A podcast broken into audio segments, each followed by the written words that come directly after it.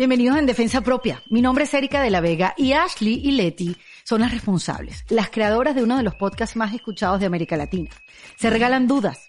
Ellas son amigas de toda la vida, con muchas cosas en común, pero lo que más las unía era esa sensación de incomodidad, de no pertenecer a ningún grupo o de encajar en algún lugar. Y desde pequeñas se hacían muchas preguntas hasta que hace dos años decidieron hacerse esas mismas preguntas existenciales, pero en público, ante una audiencia que fue creciendo rápidamente. Y bueno, pues crearon un proyecto donde nunca vieron venir el éxito que tienen ahora. Un podcast donde han crecido personal y profesionalmente y donde siguen creciendo, porque su podcast, Se Regalan Dudas, las sigue retando semana tras semana y sin darse cuenta, ahora es el proyecto la que las guía a ellas. Ashley y Letty son inspiración y la verdad que celebramos que tengan tantas dudas sobre la infidelidad, los amores, la gratitud, el cómo ser más tolerantes, el aceptar nuestras emociones, nuestro niño interior, de dónde nos viene ese miedo a comprometernos, dónde se consigue la felicidad. Porque claro, en su búsqueda de respuestas, una gran cantidad de personas han podido cambiar su vida. Y parte de ese éxito que se encontraron en el camino está la publicación de su libro, Se regalan dudas, donde allí plasman más preguntas, más cuestionamientos, mejor dicho, como por ejemplo, ¿dónde está Dios? Cómo sanar las heridas de la infancia, qué es lo que nunca te has atrevido a decir, entre muchas otras. En este libro ellas nos dan un espacio a nosotros para que planteemos nuestras propias dudas y confrontemos esas respuestas que no queremos escuchar. Es un libro para sincerarnos. Miren, ellas realmente se reinventaron sin esperarlo, sin buscarlo, y en esa reinvención lograron llegar a un sitio cómodo y cada vez más cercano a quienes son realmente. Ellas han demostrado que, oye, que esta vida es nuestra, de nadie más y que podemos vivirla como queremos, sin culpa, sin ansiedad, sin deudas. Y ese es un buen lugar para vernos todos reflejados, ¿no? Porque, a ver, ¿quién no quiere vivir una vida más auténtica? Por cierto, si ustedes están buscando herramientas para conocerse mejor o para mejorar, yo los invito a que pasen por la página web en defensapropia.com. Ahí ya van a poder hacer muchísimas cosas, entre ellas suscribirse a mi newsletter, también van a poder ver todos los episodios de En Defensa Propia y sobre todo ustedes se pueden hacer parte de la comunidad de En Defensa Propia y ahí van a recibir cualquier cantidad de contenido donde les va a llegar o van a poder participar en talleres con mis invitadas, early access a los episodios, códigos de descuento, en vivos con mis invitadas para que ustedes puedan hacer sus propias preguntas. Y todo esto lo pueden hacer en endefensapropia.com. Bueno, ahora sí los voy a dejar con Ashley y Leti que todavía tienen muchísimas dudas que regalarnos en defensa propia. Bienvenidas Leti y Ashley en defensa propia. Ay, gracias. Felices de estar contigo. Yo muy feliz de estar con ustedes. Las escucho, las sigo, sé su historia, sé que empezaron desde hace ya mucho tiempo y he visto su reinvención, digamos, o sea, en este espacio que la hemos reinvención, creo que ustedes son un ejemplo perfecto y las dos de... Pues decir, creo que hay, algo que nos caracteriza es que mm, las dos creemos que una de las cosas más maravillosas que tiene el ser humano es esta capacidad justo de reinventarnos, de poder decidir diferente todos los días, de caer en cuenta, de despertar y de decir mañana o incluso hoy quiero hacerlo de forma distinta y eso nos ha abierto grandes oportunidades en nuestra vida. si nos acordamos de cómo vivíamos hace dos, cinco, diez, quince años, en realidad creo que mucho de nuestro crecimiento viene de esta confianza que tenemos en creer que podemos cambiar todos los días. Entonces creo que sí, nos hemos ido reinventando con el paso del tiempo. Pero cuéntanos, Leti, ¿cómo vivían hace dos, cinco años? A ver, el podcast lo comenzaron en qué año? En el 2019. 19. 19. Tiene dos años y medio el podcast. Exactamente, ok. 2019. ¿Cómo vivían antes del podcast? ¿Qué hacían? ¿Qué, qué era de sus vidas? Creo que nos ha caracterizado mucho esto de estar siempre como buscando respuestas, buscando dudas. Eh, hemos sido súper curiosas las dos, que creo que es como el pilar de nuestra amistad pero vivíamos, creo que las dos buscando un poco un sentido más grande a nuestra vida y poder eh, muy solitarias. Creo que hasta los últimos dos años hemos hecho grupos de amigos más grandes, éramos más solitarias. Fuimos de muchos amigos en la infancia y en la juventud, de que a los 20 y luego hubo un periodo de tiempo donde estuvimos más solas. Y creo que antes de Se Regalan Dudas vivíamos un poquito más surfeando un poco el destino, o sea, como lo que mm. pasara, sabiendo que nos teníamos la una a la otra, pero sin no sé, ahorita sí algo creo que tenemos las dos muy claras es lo que queremos, sobre todo en el ámbito profesional, en el personal todavía, pero en el ámbito profesional ya sabemos y creo que cuando empezó se regalan dudas, ambas estábamos un poquito a lo mejor llegando a unos niveles donde ya no sabíamos hacia dónde nos íbamos a hacer o cómo se iba a ver nuestra vida. Bueno, un poco en automático, me imagino, es lo que quieres decir, que, que vivías un poco que la vida decidiera por ustedes y no ustedes haciéndose responsables de la vida, que cuando ya se hicieron responsables, mira la vida que tienen ahora. Sí, un poco. También creo que tiene mucho que ver con, yo soy conductora de tele, Ash era fotógrafa y ambas dedicamos como unos 10 años de nuestra vida a estos grandes sueños. Y fue una lucha bien, bien difícil para ambas, como poder llegar a estos espacios donde soñábamos estar. Y creo que tanto trabajo nos costó que cuando empezó a llegar se regalan dudas y todo se dio tan fácil como que para las dos fue enfrentarnos a, y entonces que tengo que dejar a un lado esto otro que tengo casi 10 años construyendo y que tanto trabajo me ha costado. Y se regalan dudas y va cada vez tomando más espacio, más energía, más tiempo, más recursos iba requiriendo más cosas de nosotras. Entonces creo que pues sí nos enfrentamos y nos seguimos enfrentando como, como a ese, bueno, y entonces ahora que estamos despertando en este proyecto que además tiene mucho crecimiento personal hacia nuestra propia persona, ¿cómo ahora incluir esta otra parte de nuestras vidas que también era importante y a la que también dedicamos mucho tiempo? Entonces, creo que ha sido interesante este caminar en estos dos años personalmente, porque te digo que internamente este proyecto nos ha cambiado y nos reta todas las semanas, pero también profesionalmente a decirnos, bueno, tú creías que ibas hacia este camino y suelta el control y déjame te guío porque ahora vamos a ir hacia este otro lugar.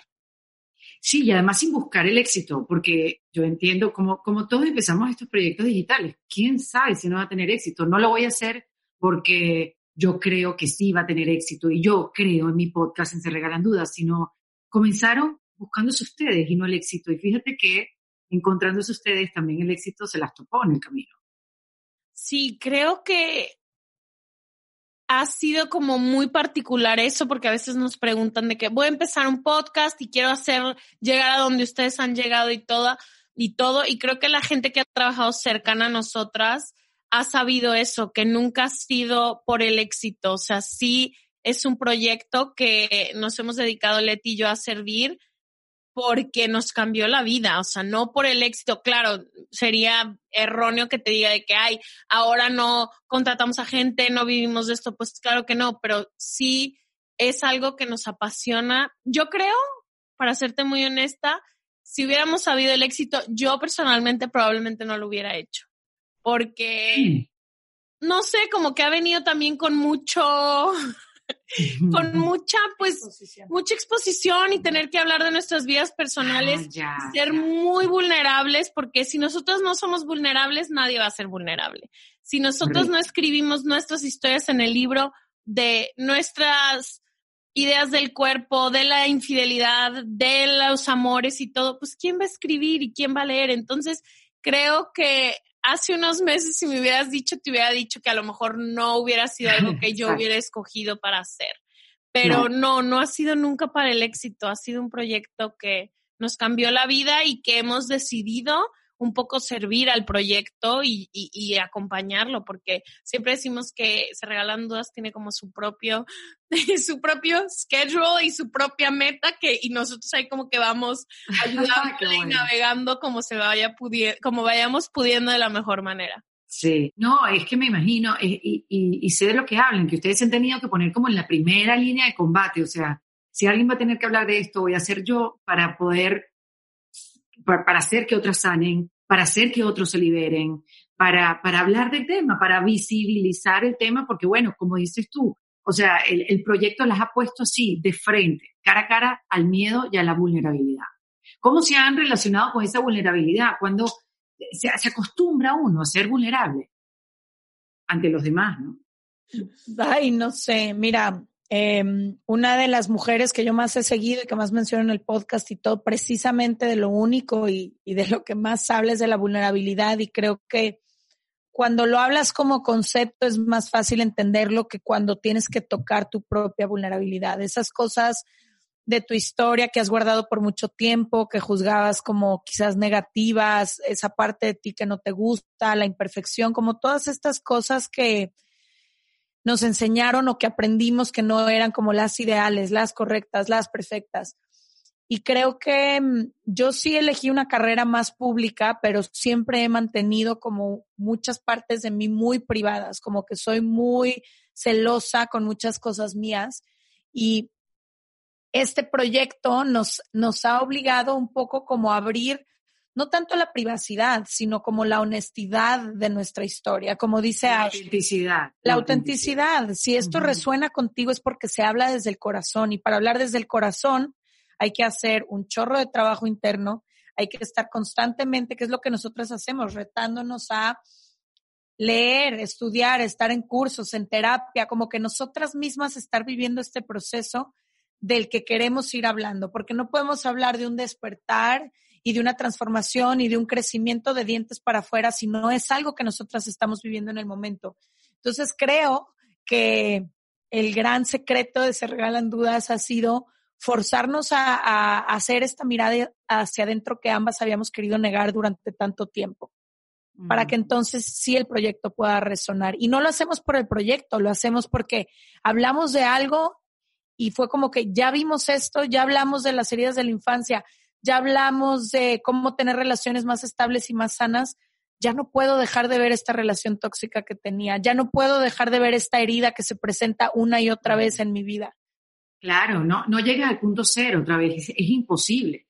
O sea, yo, yo, o sea, con, en defensa propia, me imagino que ustedes también, dos años y medio hablando con tanta gente, uno se transforma, es imposible que sean las mismas, así no quieran, es imposible que sean las mismas.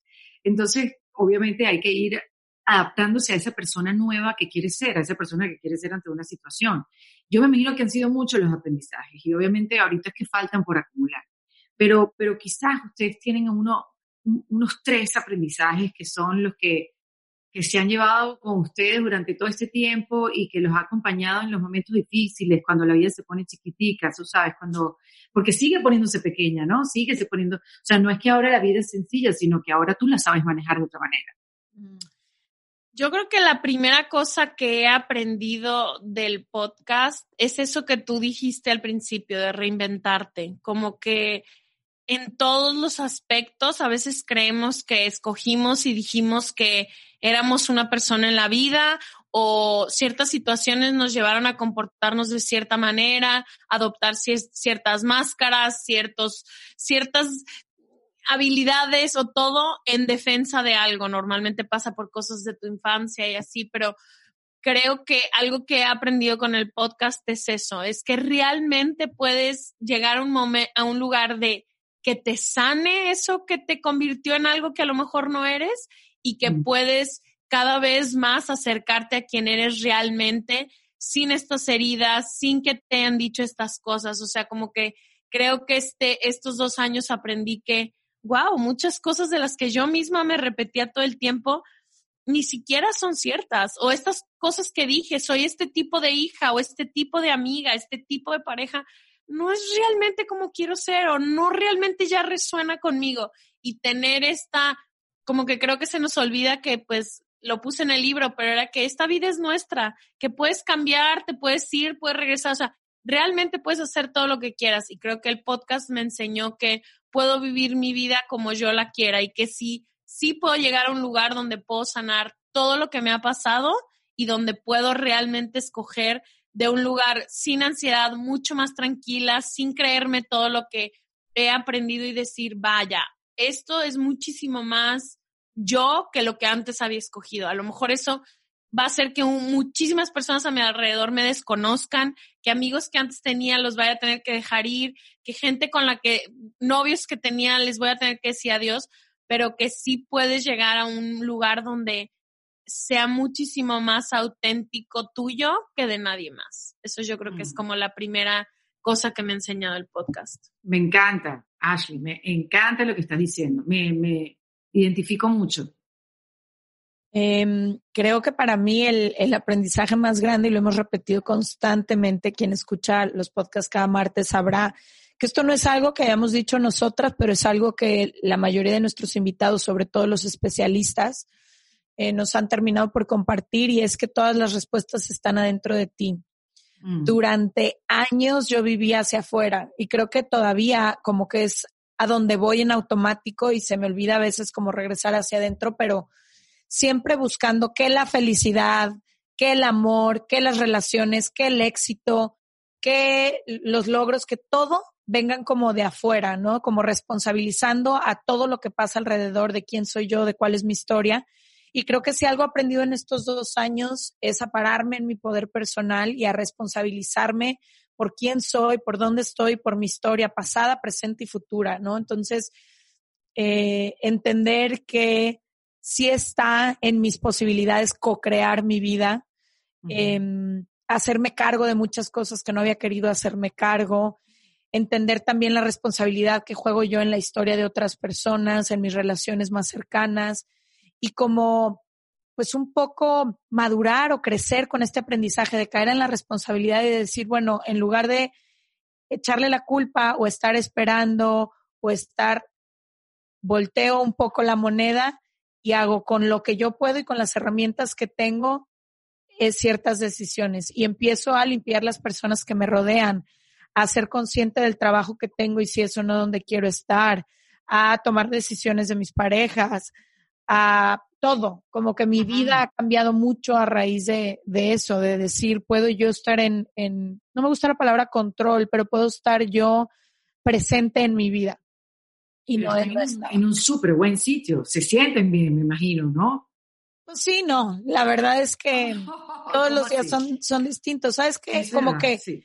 hay, justamente estaba hablando con, con una persona el otro día y le decía, creo que una de las cosas más difíciles es que a veces por estar en este podcast y hablar de estos temas, quizás la gente cree que tenemos toda la vida resuelta y personalmente, es más, las dos tuvimos una semana súper ruda y sigue habiendo mil cosas en, la que, en las que nos equivocamos y tenemos los problemas que seguramente todas y todos tienen allá afuera. Estamos simplemente tratando de hacer lo mejor que podemos todos los días, pero así que digas estoy en el mejor lugar y ya lo resolví y ya me conozco y ya sé cómo reaccionar y ya Mm. no hay nada que me despierte mis botones, te mentiría.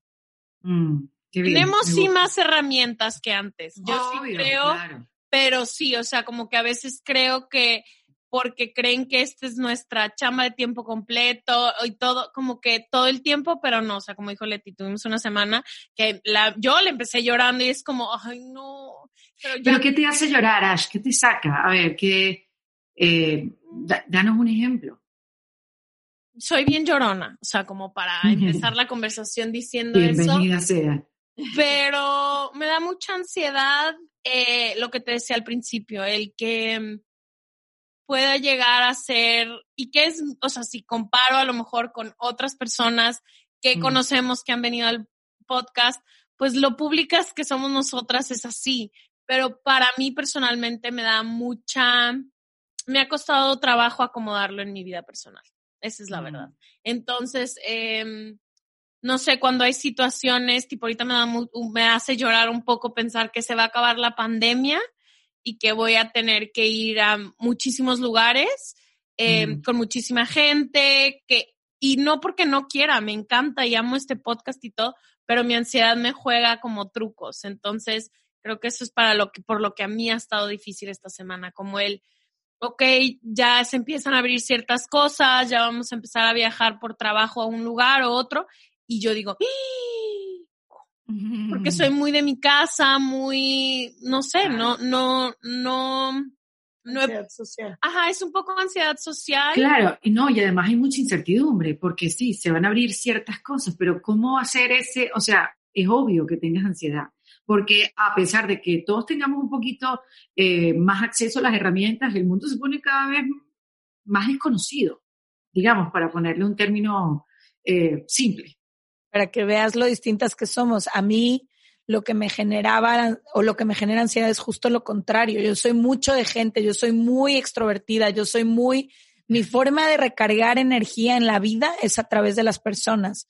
Entonces, a mí al revés, a mí me angustia mucho que este encierro se esté prolongando, que no pueda abrazar a la gente que quiero abrazar, que no pueda salir y conocer personas nuevas y distintas, como que pero sí, a cada quien, cada quien una historia distinta y cargando con sus propios Demonios. fantasmas. Así mismo, claro, sí. El que no tenga, sospechen de él.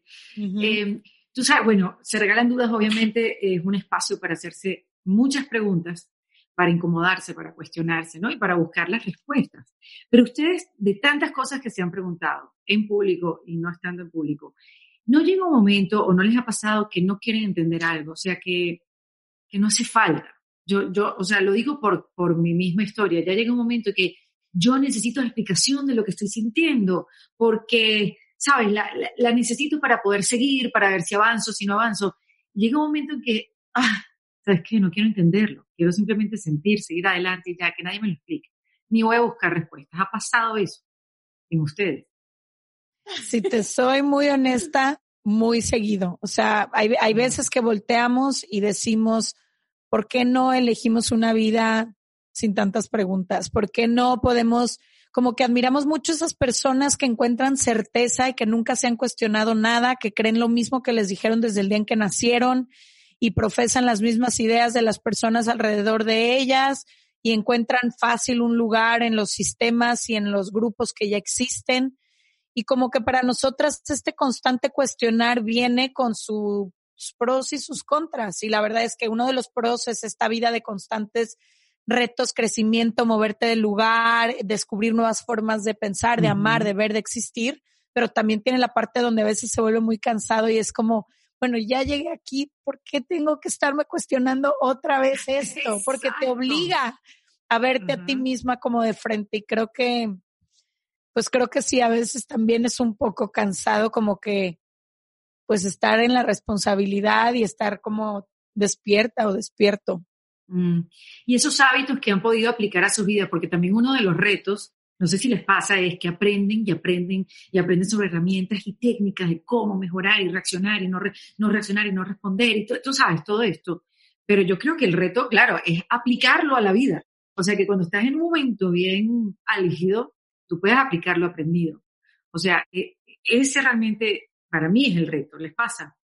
Sí, no, ese no sirve de nada la teoría. O sea, no sirve de nada que nosotros nos sentemos y hablemos. Por eso te digo, no sirve de nada que yo hable sobre lo importante que es el vulnerable si yo no puedo contarte tal historia mía, ¿sabes cómo? Entonces, creo que a veces nos pasa en nuestras vidas personales que digo, híjole, tengo tantas herramientas, pero no las estoy pudiendo aplicar. O sea, me, ya sé qué tal cosa. ¿Por qué?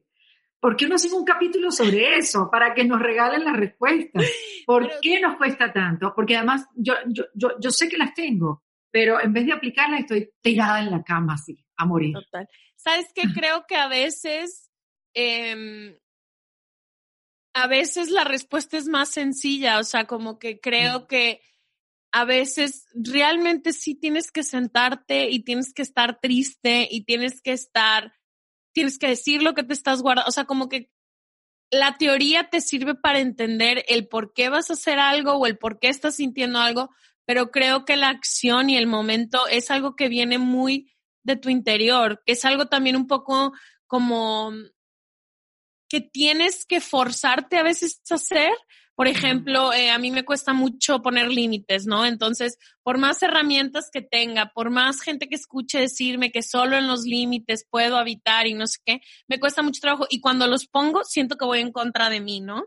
Entonces, como que crees un combo de entender la teoría y saber a dónde te puede llevar esta teoría, pero luego el trabajo, it's dirty work, o sea, se ve eh, no es bonito, no es como que llego y buenos días, voy a poner unos límites a toda la gente que trabaja conmigo.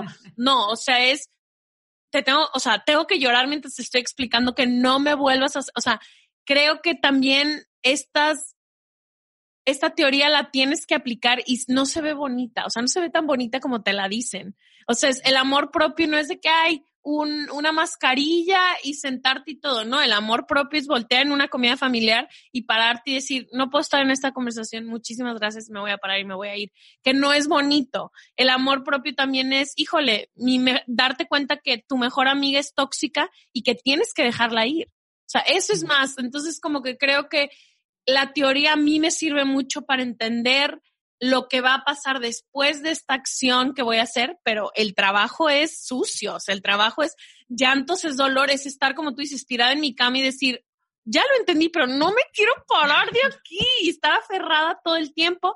Creo que el trabajo es más de campo, o sea, más de, es rough work, o sea, es como, no se ve tan bonito como a veces quisiéramos, o sea, no, eso es, creo que ha sido como mi tip de entender, híjole, sí se ve muy, se escucha muy padre poner un límite, pero cuando lo estoy poniendo me va a costar trabajo, pero después voy a poder cohabitar mejor como me dice la teoría, que si los pongo voy a estar mejor. Mm. Y en tu caso, Leti, ¿hacen terapia ustedes? Siempre. ¿Van al psicólogo? Siempre.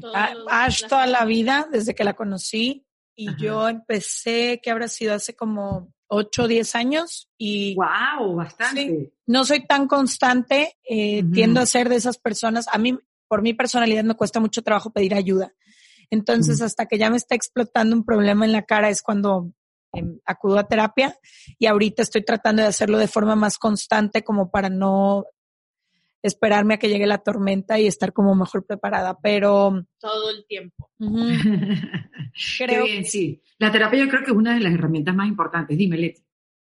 No, no, no, yo te iba a decir que, pues un poco parecido a Ash, o sea, toda esta teoría es divina, yo soy muy buena aconsejando a las personas, escuchándolas, abrazándolas, acompañándolas en sus procesos, soy una persona muy empática, todo eso es divino, pero cuando se trata de mi propia persona, no soy nada de eso. Soy muy ruda, muy poco empática, no me escucho, no me acompaño en mis procesos, quiero acabar las cosas rápido, quiero respuestas. Entonces creo que mi proceso este año es aprender a todo eso que soy capaz de concederle a la gente que más amo, empezar a dármelo a mí misma, que no he sabido hacerlo. Mm, qué bonito. Qué bueno porque están conscientes, ¿no? O sea, y si uno está consciente, uno puede seguir trabajando en eso. Sí. Ay, qué lindas son ustedes dos. Si no, están, no están viendo, ellas se están abrazando, son amigas de toda la vida. Y bueno, por supuesto que este proyecto, no, eso es una ricura. Tú sabes que eh, la amistad que es una cosa que se, se va cultivando con los años. Después uno va creciendo y quizás, mira, no sé, en mi caso que soy un poco más grande que ustedes, uno se casa, uno tiene otros problemas y uno se va distanciando de esos amigos y cuando te volteas te das cuenta que, que no te da la vida para tener esa amistad que ya venías cultivando hace años. Yo lo he hablado con una amiga mía y le digo, por favor, no te vayas nunca, eres lo que es de las pocas cosas que me han durado casi toda la vida. Claro. Yo quiero que ustedes son un ejemplo bonito, pues esa amistad, porque quizás la mm. amistad uno siempre, siempre va, esta persona siempre va a estar ahí conmigo, mm, pero qué chévere poder contar con ellos, ¿no? Y también pasa que las amistades evolucionan. A mí me pasa personas que adoraba y que eran mis mejores amigas y amigos. Hoy tenemos muy pocas cosas en común y pues ya no es igual que antes, ¿no? Entonces creo que también es bonito cuando amistades evolucionan contigo. Sí. Ustedes le han cambiado la vida a un gentío con esas conversaciones, con sus episodios, con sus preguntas, con sus dudas. Le han cambiado la vida a un gentío. Sé que les dan el feedback, sé que les dice, sé que gente las ve y se ponen a llorar porque el impacto que ustedes han tenido en la vida de los demás ha sido muy, muy fuerte. O sea, que no solamente ha sido en sus vidas, ha sido en la vida de los. Pero de todas esas dudas, de todos esos temas que ustedes han hablado a lo largo del tiempo, ¿cuáles creen que son esos temas que hay que seguir hablando? ¿Cuáles son esos temas que hay que seguir con el proceso de normalización? Cualquier tema que incomode, incomode socialmente, incomode a un grupo, te incomode a ti, creo que es el tema que se tiene que hablar. Todos esos temas que siguen en silencio, que nos da eh, vergüenza o cosita o no sabemos cómo hablarlos, yo creo que es una señal de que se tienen que hablar más. Y creo que ahí está como una gran clave. Y muchas personas, a veces son grupos completos, pero muchas personas de pronto escuchan un podcast y algo les hizo clic, algo les incomodó, algo, y a partir de ahí viene como el verdadero crecimiento. Entonces yo creo eso, no huirle hay preguntas que no nos estamos haciendo por miedo a encontrar las respuestas. Entonces, creo que ahí es cuando hay que insistir. Oye, me, me voy a seguir tu consejo. Más adelante te diré. Pero eso sí, hay temas que a mí me dan cositas que todavía no los saco adelante y, y es un buen impulso lo que acabas de decir. Sí, o sea, porque creo que por ejemplo, voy a poner eh, los derechos de, de, los homosexuales y la comunidad LGTB. A mí y a nosotras ya no nos incomoda. Entonces quiere decir que ya estamos pudiendo identificar amigos nuestros, historias, estamos ya conviviendo con ellos 100%. Entonces para nosotros ya es casi, o sea, para mí es impensable que alguien pueda decir que mis amigos gays no tienen los mismos derechos que yo. Pero para tener, llegar a ese momento, la conversación fue de años, de años y años y años que se tuvo que tener. Entonces sí creo que ese es un indicador muy fuerte. Ahorita estamos con los derechos de la mujer, las la violencia de la mujer, lo importante que es la salud mental. Y no es como que todavía hay muchos grupos de amigos donde no puedes sentarte y decir, tengo ansiedad y me estoy, necesito que me ayudes, necesito eso.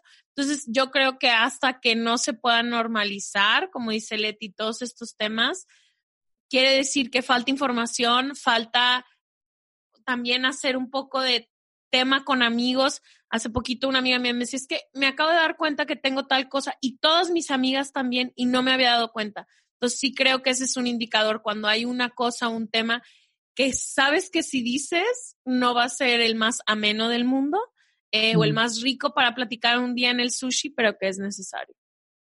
Sí, me parece bien. Que ser, el otro día leí un concepto como que hay que ser familiar lo que no es familiar. O sea, hay que hacerlo algo, como dices tú, algo cómodo de hablar, algo que, que esté entre nosotros, porque es la única manera de hacer un nuevo camino. Un nuevo camino no solamente en la conversación, sino un nuevo camino neuronal, en todo caso. Creo que también como empezar a adoptar este concepto que todo es neutral que hay gente que ve, o sea, que hay ciertos conceptos que no está mal eh, el tipo de sexo que te guste practicar y no está bien, o sea, es normal. Hay unas gentes que les guste y a otras gentes que no. Que eh, no es, es que mi ansiedad se ve de una manera y la de alguien más. Todas las ansiedades pueden existir bajo una burbuja. Eh, que, o sea, como que también empezar a entender que nada es bueno y malo en el concepto de cómo nos sentimos y sino que puede, podemos encontrar un punto medio en ambos lados. Y también creo que es importante decir que el lenguaje construye, lo que no existe en el lenguaje no existe. Entonces, todas esas cosas que no hablamos y que tanto daño nos hicieron, al menos a nuestra generación, porque eran eh, completamente en silencio, silencios incómodos, epidemias silenciosas, la única manera es rompiendo el silencio. Sí en, en el acoso sexual, trastornos de conducta alimentaria, suicidio, temas hasta como la muerte. El otro día estábamos diciendo, es que ni siquiera hablamos de la muerte y es, ay, falleció. Y de que ya no digan y ya. Y eso hace que todo esto se vuelva más incómodo, que no puedas, muchas personas sienten que son las únicas viviendo esa situación. ¿Por qué? Porque nadie más lo habla. Si supiéramos que todas y todos estamos en estas luchas, en estas batallas, con estos trastornos, con lo que sea, nos sentiríamos menos solas y solos y aprenderíamos quizás a pedir ayuda, a contar nuestra historia, a romper el silencio. Entonces creo que esa también es la invitación.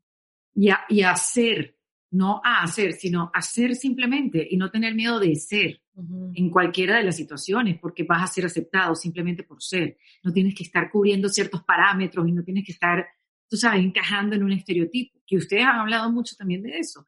Ustedes nunca se sintieron como a gusto en un lugar que pertenecían, siempre se sintieron como eh, excluidas y, y poder hablar de eso también están liberando a todas las demás o a todos los demás yo digo todas las demás porque aquí como en defensa propia hablamos con mujeres, pero es verdad, la inclusión, niñas, la inclusión.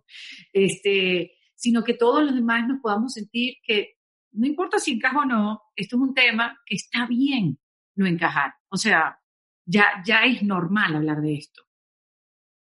Sí, y sabes que como que, como tú dices, a veces creemos que si hacemos algo es por nosotros solos o por nosotras solas y acabas liberando a grupos de amigos, familias, gente que te ve muy de lejos que dice, wow, ella lo pudo hacer, observan algo en ti que pueden ayudarlos, igual que nosotros nos vamos inspirando de todo mundo, ¿no? O sea, yo me acuerdo de que de repente veía gente y decía, wow, sí se puede hacer por acá, que me pasó mucho con los libros, que es como alguien puede pensar que Dios está así y no así, ¿cómo? Entonces como que creo que eso a veces no nos damos cuenta que lo que leemos, lo que escribimos, lo que decimos, cómo nos comportamos, realmente no sabemos a quién podemos estar inspirando o aplastando de ambos eh, con nuestras palabras y nuestras acciones.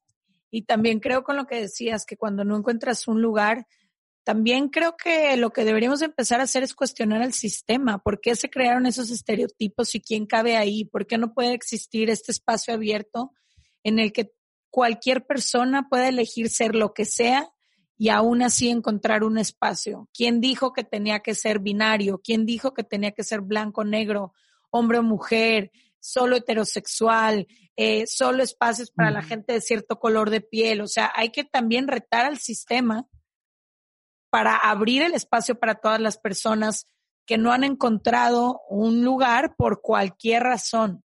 Sí, hay mucho trabajo por hacer, Leti. Mucho, mucho. Viendo, viendo, viéndolo bajo ese punto de, vista, hay mucho por aprender y mucho por trabajar. Ahora bien, eh, hablábamos esto desde el principio del podcast, que ustedes se han sumado al proyecto porque las ha llevado y porque la misma gente también, ¿no? Eh, las ha llevado a que, que sigan el proyecto, que, que, que, cada vez crezca más. Y uno de, digamos, de esos logros o, o, bueno, de esa manera de crecer el proyecto ha sido el libro que recién están lanzando y donde se hicieron 18 preguntas donde no solamente ustedes las respondieron, sino que le preguntaron a su audiencia qué pensaban de estas preguntas. ¿Por qué específicamente esas 18? O sea, ¿de dónde las sacaron? Porque, ¿cómo no tuvieron dudas al elegir esas 18? Mira, mucho tuvo que ver con la reacción de, de la gente que colaboró en el libro planteamos originalmente como unas 35 preguntas que habían sido indispensables en nuestro despertar y abrimos la convocatoria a nuestra comunidad para que contestaran todas estas preguntas. Y empezamos a encontrar en las respuestas que había unas preguntas que quizá no invitaban tanto a profundizar, otras que se parecían un poco en las respuestas con algunas otras preguntas, otras que podrían ir juntas en un mismo concepto. Y entonces al final terminamos con estas 18 que nos mm. hicieron sentido a las dos y todo lo que nos hace sentido a las dos es lo que existe en Se Regalan Dudas. Si yo insistí en una, pero Ash no, y si Ash insistió en una, pero yo no, esa pregunta no está en el libro. Oye, ¿quién cede más en esta relación? ¿Quién qué? ¿El margen? ¿Quién cede? ¿Quién cede? ¿Quién cede? O sea, como que... yo, lo voy a decir, yo cedo más porque para mí es más fácil ceder. O sea, yo puedo llegar y decir, mm. está bien, hagámoslo así más fácil que Leti. A Leti a veces se le complica más, pero sí. A mí se me complica más ceder. Lo único es que cuando Ash insiste mucho en algo, no lo suelta. O sea, yo, yo soy más controladora y me gusta más como poder eh, opinar en todo, pero cuando Ash se aferra a algo, ya yo sé que es el momento. Y creo que también ha sido muy interesante conocernos como socias, porque al menos yo, pero creo que es la misma historia de Ash, he aprendido muchísimo a delegar, a soltar, a confiar, que yo nunca lo pude hacer, ni siquiera en, en universidad, en la escuela y todo, siempre yo era esta persona que todos me mandaban su parte del trabajo y yo terminaba el trabajo. O sea, como que wow. mi perfeccionista, sí, mi perfeccionista no me permitía hacerlo de otra forma y como que no confiaba en que nadie más pudiera hacer el trabajo. Eh, o que a nadie más le iba a importar tanto todos los detalles y prefería yo desvelarme a las cuatro de la mañana, pero saber que todo iba a estar como eh, bien revisado, bien. Y entonces creo que aquí ha sido, no puedo hacerlo yo todo, ni siquiera sé hacerlo todo, todo lo que tiene que ver con producción, tecnología, logística, administración, estoy perdida, entonces fue como, ok, este es el ejercicio que me está poniendo la vida para aprender que no todo puedo hacerlo yo y que tengo que pedir ayuda y soltar y confiar y demás. Claro, porque eh, son los episodios de Se Regalan Dudas, que todavía no han comenzado la tercera temporada, es tercera temporada. Quinta. Quinta, ¿cómo la separan por semestre? Como cada 30 capítulos, ajá. Ok, no han comenzado la quinta. Ya, eh, vamos en el segundo capítulo, la acabamos El segundo capítulo.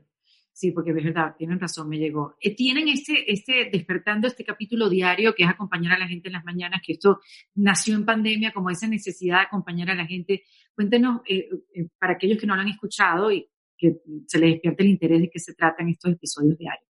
Ve, durante la pandemia, eh, como te, como igual que el libro, siempre hemos estado como en completa comunicación con nuestra comunidad. Eh, dedicamos muchísimo esfuerzo eh, a eso, a estar en comunicación constante y nos pedían más herramientas. ¿Qué más escucho? ¿Qué más leo? Entonces decidimos sacar este daily, que son cinco minutitos para iniciar tu mañana. Todos los días es un tema diferente eh, y son cinco minutos que te ayudan a despertar un poco más presente y empezar tu día más consciente. Em, está igual en todas las plataformas de audio y se llama Despertando Podcast. Y es eso, es para acompañarte en la mañana y lo hicimos porque nos pedían más herramientas y creemos que no habíamos encontrado nosotras esta manera de poder empezar el día así. Entonces eh, salió de eso, de la necesidad de estar un poco más presentes y conscientes diario, no solo los martes de Se Regalan Dudas. Claro. Bueno, Leti, en ese caso, claro que tienes que delegar, tenías que soltar. Imposible, hermana. No, no nomás en eso, en todo, en todo. Ya ahora somos tres socias en nuestra productora, somos Ashpau y yo. Tenemos nuestra nueva línea de, eh, se llama Amate, es una línea de amor propio que acompaña Se Regalan Dudas y que lanzó justo ayer. Entonces, Como una línea, una línea de Una línea de, mercancía de amor ah, propio. muy bien, okay. Es este collar que tengo aquí que dice Amate, es un ah, journal de gratitud de todos los días, unas cartitas de amor propio que tienen un mensaje diario para ti, son como todas estas cosas que te acompañan, como dice Ash, para estas personas que empiezan a hacer todos los cambios con Se Regalan Dudas y buscan, bueno, ahora tengo el libro, ahora tengo el podcast, ahora tengo esto diario, ahora, ¿qué regalo para el 14 de febrero a mis amigas? Bueno, aquí tienes opciones, como este estilo de vida un poco que se empieza a formar alrededor de Se Regalan Dudas. Claro, y ahora el libro. El libro que, como decía, tienes las 18 preguntas, donde ahí se pusieron a compartir más aún de la vida. yo no sé si hay arrepentimiento o ya está, ya está, mira, ya yo eso lo compartí, eso es de ustedes. Ya yo. Yo sí me arrepentí de una. puedo pensar cuál es. A lo mejor, pero me arrepentí de una porque no me acordé que la había escrito hasta que leí el audiolibro, porque nosotras narramos el audiolibro. Y hasta le pausé al señor que nos estaba grabando y yo, espérame, y salgo y yo, Leti, ¿por qué no me dijiste? Y Leti, estaba hermoso, ya déjala ahí. yo, no. Dios mío santo. Qué chévere que todavía duden. Me encanta. Se las hace de carne y hueso. Sí, totalmente. Ahora, ¿cómo se distingue la duda entre la intuición o, lo que es la protección? Porque también la duda te dice, te, protege. Como voy o no voy, lo digo. Qué buena pregunta. Quizás, quizás sí, pero creo que más bien la intuición te invita a dudar. O sea, yo, yo siento que cuando se despierta la intuición, siempre hay que escucharla. A veces es en forma de duda, de alerta, de salte de ahí o de ve por esa persona. Pero creo que muchas de nuestras dudas vienen justo de ahí, de, la intuición y esa vocecita interior que se despierta y que empieza a inquietarse por algo y que ya no se puede ignorar. Mm. Sí, porque es curioso, porque a veces dicen que la intuición es que llegue que si llega como un ajá, sí, esa es que sí. Si viene el ajá, no, es no. Hay cosas que son como radicales, ¿verdad? Que son que, no hay para dudar, no hay espacio, que es como sólido, el sí o el no. Pero también hay muchos in-betweens, que creo que es en las cosas que en la mayoría de las personas a veces eh, nos toma más tiempo. Eh, dejo una relación que me hace bien y que todo el mundo a mi alrededor quiere y que es buen chavo, buena chava y, y no, sí o no, pero yo ya no estoy contenta. Entonces ya empiezas como, creo que la mayoría de las decisiones en la vida es en la mitad. Es como tienes el poder de decidir si este va a ser tu camino o no. Tienes el poder, si lo, si creo que ahí es donde sirven estas herramientas de introspección, de meditación, de sentarte contigo mismo, de dejar de preguntarle a todo mundo, porque para todo mundo, ay, tu novio es lo máximo, ¿cómo vas? Y tú, tú sabes por qué ya no estás contenta ahí o algo. Entonces, creo que muchas veces cuando no estamos seguros si sí o si no, es momento de sentarte y realmente escucharte y realmente utilizar estas herramientas que hay muchísimas por todos lados de introspección, de tomarte un rato sola, de escribir, de hacer todo esto para poder decir si es, eh, eh, esta es mi decisión o no. Pero creo que, bueno, al menos yo no soy tan de intuiciones como sí o no, soy más como y como que me tambaleo un ratito en una decisión y luego la tomo, pero creo que sí, la riqueza está en esa duda, en el decir no sé, pero me voy a atrever a preguntarme durante los siguientes dos meses, tres meses, un día, dos días, lo que sea que necesites, por qué estoy aquí y para qué estoy aquí. Y si no son sus razones que realmente puedan sentarme, pues es momento de irte. Pero creo que mucho del tiempo que pasamos es descubriendo esto de un lado a otro. Qué bien. Eh, veo que han tenido entrevistas increíbles. Hace poco hablaron con Brian Weiss. ¿Es Weiss? Weiss. ¿Dije bien? Mm. Sí, de muchas vidas, muchos maestros, un libro que, bueno, le marcó la vida a mucha gente. Pero también entiendo que han tenido otros invitados que son, pues, increíbles. ¿Cuál ha sido, en tu caso, Leti, y en tu caso, Ash, cada una por, por su lado, el que, el que le ha pegado una cachetada, digamos, una cachetada amorosa, pues, porque porque el dolor, este, que, haya sido como, wow, esto sí fue un despertar duro, o sea, me dolió. Mira, así despertar duro y me dolió han sido más como terapeutas que han venido a hablar de cosas muy profundas y de repente ha habido algunos capítulos en los que Ash y yo lloramos mientras esto está sucediendo porque es como, ay, esto está doliendo y no me había dado cuenta de esto y esto y gracias y demás. Pero también hablando de invitados, para mí el saber que estuvimos con Brian Weiss o con Isabel Allende o con Byron Katie o con Guillermo Arriaga o con estas personas que yo crecí idolatrando por sus libros, por sus obras, por lo que sea y creyendo que en otra dimensión desconocida iba a poder conocerles, como que no puedo creer que tuvimos la oportunidad de hablar con, con estas personas. No sabía que iba a hablar con Byron Katie, lo voy a buscar. No ha salido, va a salir creo que en dos ah, viernes. Ajá. Súper, wow, me encanta. Vas a ver nuestras caras en el video del capítulo. Yo estoy así todo el tiempo. Qué divertido. Em, para mí creo que hay como dos cosas. Una ha sido esta gente que ha venido a contar sus historias. Creo que a veces nos da pena cuando alguien vive algo muy fuerte, digamos un abuso, gente que ha sufrido tragedias, que ha perdido pies, brazos, que ha estado quemado. Mm. Mm, muchas veces no conocemos toda la historia de esta persona, como que por no incomodar, por no sacar la cosa al tema es ni le preguntes ni no sé qué. Y hemos aislado a estas personas que su historia transforma literalmente a millones. Entonces, creo que para mí estas historias que a veces vienen a contar de gente común y corriente, vino una niña que la admiro muchísimo que se llama Luisa, una, creo que es señora, Luisa, y ella se quemó el 90% de su cuerpo cuando tenía nueve años y ahora ella es mamá, está casada, tiene un movimiento de amor propio y todo. Y es como, wow, o sea, cómo alguien que le pasa una tragedia da, encuentra un sentido completo a su vida.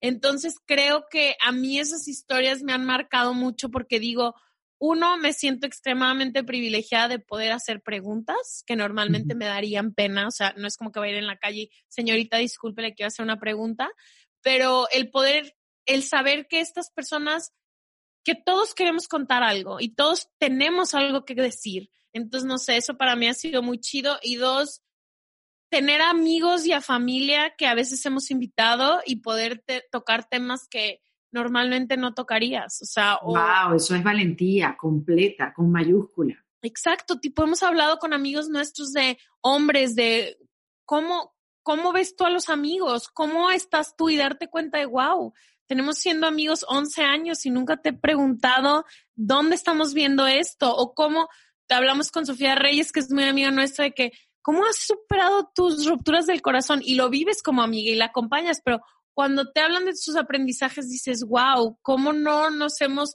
profundizado en estos temas en nuestra vida cotidiana? Creo que para mí mm. eso han sido como las dos cosas. Obviamente la gente que hemos tenido me siento la más privilegiada del universo, pero sí es también en esta gente común y corriente que viene y cuenta, híjole, yo aprendí a curar mi corazón así, así, así, y te das cuenta porque leemos todos los mensajes de los miles de personas que resuenan con esto. Así es. Sí, historias poderosas que transforman, ¿no? Totalmente. Bueno, oigan algo, el libro ya se puede conseguir en todas partes, ¿correcto? Ya está disponible en todas las plataformas, en físico, electrónico y audiolibro. En Estados Unidos y muchos países de Sudamérica llega a partir del 23 de febrero. Y en ese momento ya va a estar disponible en Amazon, Barnes Noble, en cualquier tienda donde ustedes compren usualmente sus libros, también en Canadá. Todo esto a partir del 23 de febrero. Me encanta. Yo pude leer el libro. Es un libro que de verdad te invita a, reflexionar y a responder esas, esas preguntas que uno no se hace o que simplemente evita, como bien dijeron antes, porque no queremos saber cuál es la respuesta, ¿no? Enfrentarse uno mismo, enfrentar esos miedos, conocer realmente cuáles son nuestros deseos. A veces suena tan simple, ¿no? Como que, ¿cómo no voy a saber yo lo que quiero? Pero sabiendo lo que quiero también lo evitas, porque no quieres enfrentarte, porque no quieres eh, vivir las consecuencias de buscar lo que quieres realmente. Creo que una de las cosas que a mí más me gusta del libro y es una idea que se nos ocurrió conforme lo íbamos escribiendo, es que al final de cada capítulo hay una página en blanco que te vuelve a plantear la pregunta y te dice, este capítulo no está completo sin tu respuesta. Es decir, por ejemplo, la primera pregunta del libro es ¿qué mata el amor? Y viene mi respuesta y la de Ash. Y después viene la respuesta de aproximadamente 50 personas que seleccionamos entre 160 mil respuestas. Y al final viene esta página en blanco que es una invitación a que a que tú reflexiones en tu propia verdad. Generalmente creemos que tenemos las respuestas y cuando empiezas a leer otras y a entender otras formas de vivir, de entender la vida, otras perspectivas, la tuya cambia y se enriquece. Entonces creo que esa era la invitación, como a que no hay verdades absolutas, a invitar a que la gente reflexione y se cuestione a sí misma y se acerque a una verdad que resuene más con quien esa persona es. Tú sabes que ahorita dijiste esa, esa pregunta, ¿qué mata el amor?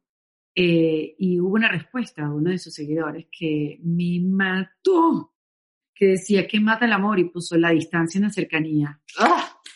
Esa es la favorita de mi papá también. Me la escribió en un papelito y me dijo. ¿En serio? Sí. Uf, es durísimo.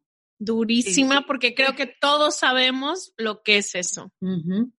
Súper fuerte. Y así miles de otras respuestas en cada una de estas preguntas. Yo escribí varias aquí. Eh, ¿Dónde encuentras a Dios?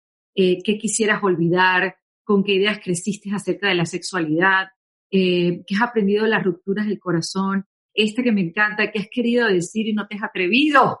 Esa es la más fuerte para mí, porque a la hora que la estábamos leyendo, me di cuenta de todas las cosas que nos guardamos son muy similares.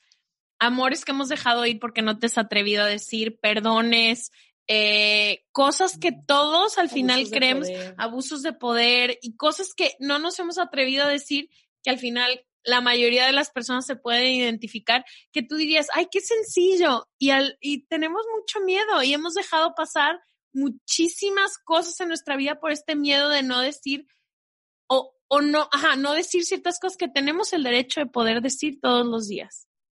Y de repente con ese miedo de cómo van a reaccionar y de repente la reacción es la mejor recibida de todas.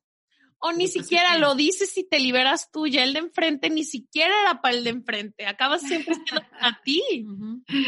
Exactamente. A mí me encantó esa pregunta. Hay otra, hay otra que a ti te parece esa la más difícil, pero habrá otra que también le tienes especial, como que esta también es difícil. A mí me gusta mucho la de qué pasa cuando nos morimos y qué has aprendido de los que ya se fueron porque me abrió la perspectiva de cómo cada quien entiende la muerte de forma distinta. Creo que de las personas que se han ido más que lecciones de muerte, tenemos lecciones de vida. Escribirlo para mí fue muy fuerte porque lo escribí en forma de una carta a mi mejor amigo que murió. Y entonces como que ahí empecé a caer en cuenta de todos los aprendizajes que he tenido acerca de la muerte y también a perderle el miedo a la muerte mía o de cualquier persona cercana a mí. Entonces ese capítulo en particular es difícil, pero es de mis favoritos. El libro es una delicia, tienen que de verdad tenerlo y como les digo, de verdad los va a poner a pensar y bueno, si lo compran en audiobook es como un, largometraje de podcast en todo caso. Sí, porque son nuestras voces. Claro, exactamente, me encanta. Oye, pues nada, un, un, placer conocerlas. Espero que vengan un día a Miami. Ya les dije cuál era el plan ya lo tenemos. Oigan, y antes de despedirlas, yo quisiera que me den tres tips cada una para reinventarse, como ustedes lo han hecho. A ver, tres tips para reinventarnos. ¿Los tienes ya? creo que sí. El primero sería saber que tienes el derecho para hacerlo. No le tienes que decir a nadie, no tienes que, o sea, es tu derecho poder ser quien tú quieras ser. Desde que naciste y porque veniste, ese es tu derecho ya. Ese sería el primero. Entonces, no te dudes si debes de o puedes. Es tu derecho. El segundo sería dar menos explicaciones de por qué estás haciendo esta reinvención. Al final del día, no todo mundo va a, no todo mundo va a entender por qué lo estás haciendo, no todo mundo va a recibirlo de la mejor manera, porque a lo mejor tu reinvención es dejar de hacer ciertas cosas que hacías con ciertas personas que ahora van a sentir como que ya no forman parte de tu vida y todo. Entonces creo que no pedir tantas opiniones y quedarte este proceso para ti. Y creo que el tercero, y que es muy importante y a veces no, no lo hacemos, creo que, y no se lo tienes que decir a todo el mundo, o sea, este es, hay que compartir nuestras historias. Creo que a la gente indicada. No todo mundo, como dice Brené Brown, merece tu verdad. No todo mundo necesita, merece tus explicaciones y no debes de ponerte en lugares donde todo lo que dices es negado y no es aceptado, sino creo que cuando te sientas lista y cuando encuentres esos espacios de vulnerabilidad, por eso es tan importante ser vulnerable y dar los espacios para que la gente también sea vulnerable, contar tu historia. O sea, creo que nos se nos olvida a veces lo importante que es decir, me di cuenta hace tanto tiempo que estaba aquí y caminé hacia acá por esto. Y te vas dando cuenta que más gente de la que tú crees también levanta la mano en estos espacios. Pero, repito, tiene que ser un espacio seguro donde tú puedas saber tu vulnerabilidad sin ser empujado, ni pegado, ni nada. O sea, también saber a quién contarle tu historia. Eso que dice Brené Brown de, de saber dónde contarlo, porque precisamente se lo, se lo tienes que contar a alguien que después no lo vaya a usar en tu contra. Ese espacio de vulnerabilidad, y cuando eso yo lo entendí, yo dije, ¿cuántas veces tú has sentido en el lugar más seguro del mundo, un familiar o lo que sea, y tú dices algo porque necesitas expresarlo y después, a los meses, agarran y te dicen, mira, como el otro día que tú me dijiste, eso es lo simple, siempre te pasa, y tú, ¡Ah! pero si eso fue un secreto que yo te conté. Entonces, Sí, e, ese concepto de Brené Brown lo entendí y es, es importante el lugar seguro. Me gustan tus tips, Ash, qué chévere. A ver, Leti. Yo creo que el primero sería cuestionarse. La única manera de mm, reinventarnos o movernos al cambio es primero cayendo en cuenta de dónde estamos y qué queremos cambiar. Y no solemos hacernos estas preguntas. ¿Cómo estoy? ¿Me siento bien aquí? ¿Cómo se siente esta relación? ¿Me gusta en el lugar que estoy? Em, hay oportunidad de crecimiento, cómo se siente mi cuerpo. Creo que todo esto siempre es como una manera de hacer un chequeo personal, un chequeo general que después te puede invitar al cambio. Es muy difícil reinventarte si ni siquiera sabes en qué lugar estás parada o estás parado. El segundo creo que es em, el miedo, entiendo que es inherente, es parte de nosotros y no lo podemos separar, pero tiene su misión, de venir a protegernos, mm. pero igual y acordarnos de estos momentos de la vida en que hemos cambiado y nos hemos reinventado y todo lo bonito que vino después, porque creo que como seres humanos somos muy de, ay, como, como lo, no se dice costumbres, no, somos muy, ajá, muy como de lo conocido, nos, nos da mucho miedo brincar a lo desconocido y no hay oportunidad de reinventarte si no tienes esa capacidad de soltar algo para tomar otra cosa. Entonces, si te está costando trabajo, acuérdate de todas las veces que has tenido que cambiar o reinventarte o moverte del lugar y todas las cosas bonitas que también vienen después, creo que siempre vale la pena. Y el tercero, a mí me inspiran mucho otras personas. Ash dijo, comparte tu historia. Yo diría también, busca otras historias allá afuera que te inviten. yo sigo a ciertas personas religiosamente. Si me gusta su forma de pensar, si me invitan a la reflexión, si lo que comparten me, me ayuda a crecer, entonces las busco más activamente y me echo sus libros, sus podcasts, sus reflexiones, sus redes sociales y eso siempre me ayuda a reinventarme a mí misma porque entonces ya no me quedo estática en mi zona de confort o en mi mismo lugar. Entonces creo que también ese sería otro. Me encanta. Niña, qué maravilla que la estuve aquí en defensa propia. Gracias por la invitación. No, por Dios, se regalan dudas, de verdad, Ashley, Leti, eh, muy feliz de, de, conocerlas y bueno, ya pensando en conocerlas en persona, de todo el... Y a ver cuándo vienes tú a Se Regalan Dudas. Vamos, vamos que sí. Te vamos a invitar. Hermosa tu entrevista, muchas gracias por tenernos. A ustedes. Bueno, Ashley, Leti, en defensa propia. Esto fue en defensa propia, producido por Valentina Carmona y editado por Andrés Morantes, con música original de Para Rayos Estudios. Recuerden suscribirse y recomendar el podcast. Yo soy Erika de la Vega y nos escuchamos en un nuevo episodio. ¡Hasta luego! ¿Estás listo para convertir tus mejores ideas en un negocio en línea exitoso? Te presentamos Shopify. Tal vez no lo sabías, pero nuestro podcast More Than Mamis es un negocio y lo empezamos por supuesto para desahogarnos y hablar sobre la maternidad, no para convertirnos en expertas de ventas y del e-commerce. Así que sí, necesitábamos ayuda para vender nuestro merch y poner en marcha nuestra tienda. ¿Y cómo suena con Shopify? Llegó otra venta. Shopify es la plataforma de comercio que está revolucionando millones de negocios en todo el mundo. Ya seas un emprendedor desde tu casa o desde donde sea, Shopify es la única herramienta que necesitas para iniciar, administrar y hacer crecer tu negocio sin dificultades. Con Shopify puedo gestionar pedidos, envíos y pagos desde cualquier lugar, brindándote toda la información y estadísticas de tus ventas al detalle. Regístrate para un periodo de prueba con tan solo un dólar al mes en shopify.com barra sonoro, todo en minúsculas Ve a shopify.com barra sonoro para llevar tu negocio al siguiente nivel. Shopify.com barra sonoro. ¿Estás listo para convertir tus mejores ideas en un negocio en línea exitoso? Te presentamos Shopify. Tal vez no lo sabías, pero nuestro podcast More Than Mamis es un negocio y lo empezamos por supuesto para desahogarnos y hablar sobre la maternidad, no para convertirnos en expertas de ventas y del e-commerce. Así que sí, necesitábamos ayuda para vender nuestro merch y poner en marcha nuestra tienda. ¿Y cómo suena con Shopify? Llegó otra venta. Shopify es la plataforma de comercio que está revolucionando millones de negocios en todo el mundo. Ya seas un emprendedor desde tu casa o desde donde sea, Shopify es la única herramienta que necesitas para iniciar, administrar y hacer crecer tu negocio sin dificultades. Con Shopify puedo gestionar pedidos, envíos y pagos desde cualquier lugar, brindándote toda la información y estadísticas de tus ventas al detalle. Regístrate para un periodo de prueba con tan solo un dólar al mes en shopify.com barra sonoro, todo en minúsculas Ve a shopify.com barra sonoro para llevar tu negocio al siguiente nivel. Shopify.com barra sonoro.